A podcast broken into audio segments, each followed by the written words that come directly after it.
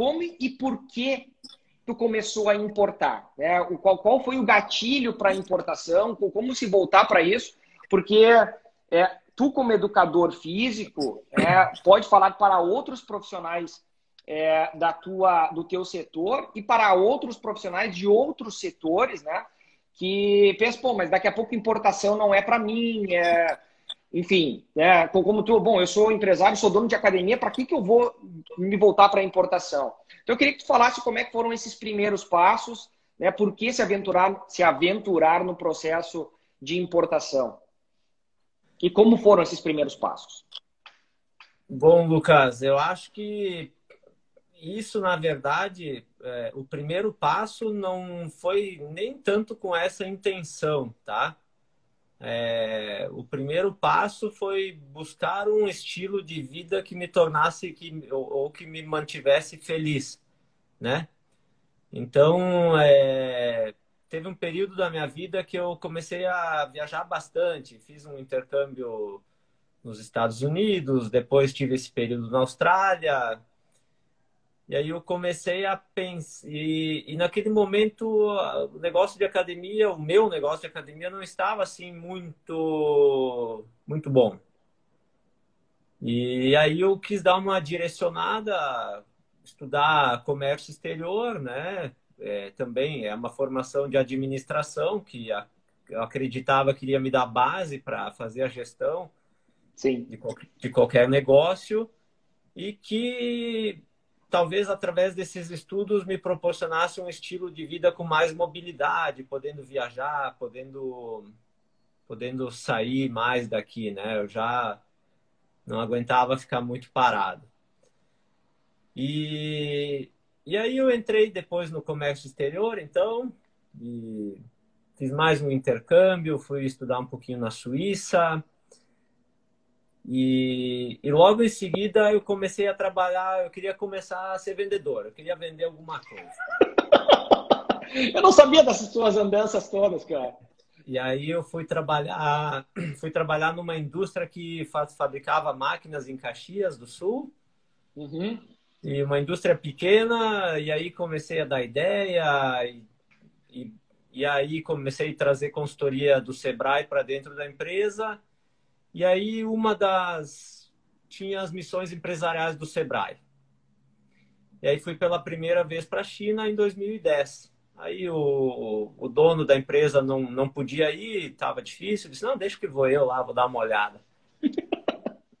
e como, como né, já tinha o conhecimento técnico da academia, do fitness, da educação física, já aproveitei essa viagem depois da primeira semana lá com o grupo do Sebrae, eu estendi a viagem por mais duas semanas e fiquei, fui fazer um, uma descoberta solo lá. Fui, fiz o primeiro global sourcing naquele ano através do Alibaba, né? Busquei algumas empresas ali e fui visitá-las. E, e aí foi foi surpreendente, já encontrei algumas coisas interessantes e tal e e aí o que me atraiu bastante naquele momento foi é, a possibilidade de montar um negócio novo, né? uma academia em Caxias do Sul, com um custo de aquisição inferior ao que eu encontrava aqui. E aí foi aí que eu, que eu comecei a importar, fiz a primeira importação. Naquele momento eu peguei um pouquinho de cada coisa. Eu fui falando, ó, quero testar isso, isso. Consolidamos um container, acho que de seis fábricas diferentes. E aí eu comecei a fazer algum teste, alguns testes na minha própria empresa. E aí, e aí depois, Lucas, eu comecei a organizar, fui falando para alguns amigos, já comecei a liderar algumas missões para a China, levando alguns empresários locais aqui. Disse, vamos lá ver também, vamos lá olhar como é que é. E aí, aí virou um trader. É, e aí, e aí comecei todo ano para a China. E sempre eu aproveitava para ver alguma coisa para mim. Sim. Né?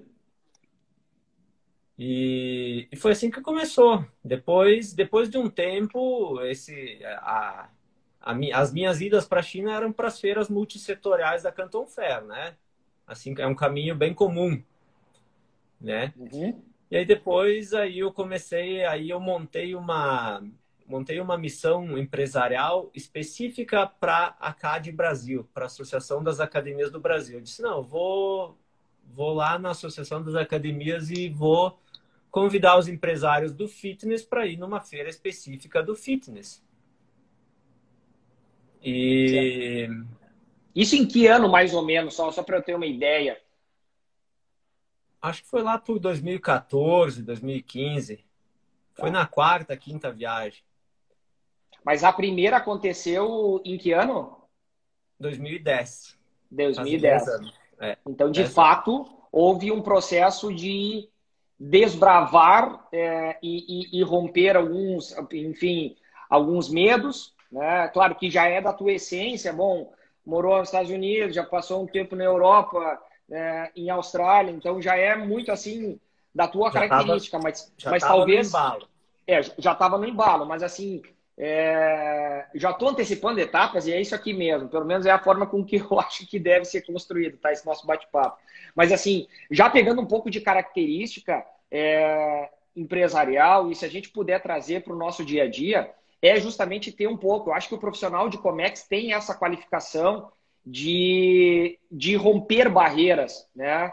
E até porque a internacionalização ela te pede isso. Mas como profissional também, pô, pegar um, um avião e pensar, vou para a China há 10 anos atrás, onde havia. Se hoje existe uma dificuldade muito grande em termos de idioma, há 10 anos atrás era muito mais intenso, né? Eu já quero falar um pouco mais à frente sobre isso. É. Mas eu imagino a dificuldade que tu tenha tido nisso, né? É, fazem 10 anos e realmente, cara, a gente sabe, né? A China de 10 anos atrás já está muito diferente, né? Eu imagino aquelas pessoas que começaram a ir há 20, 30 anos atrás, o que, que elas encontravam lá, né?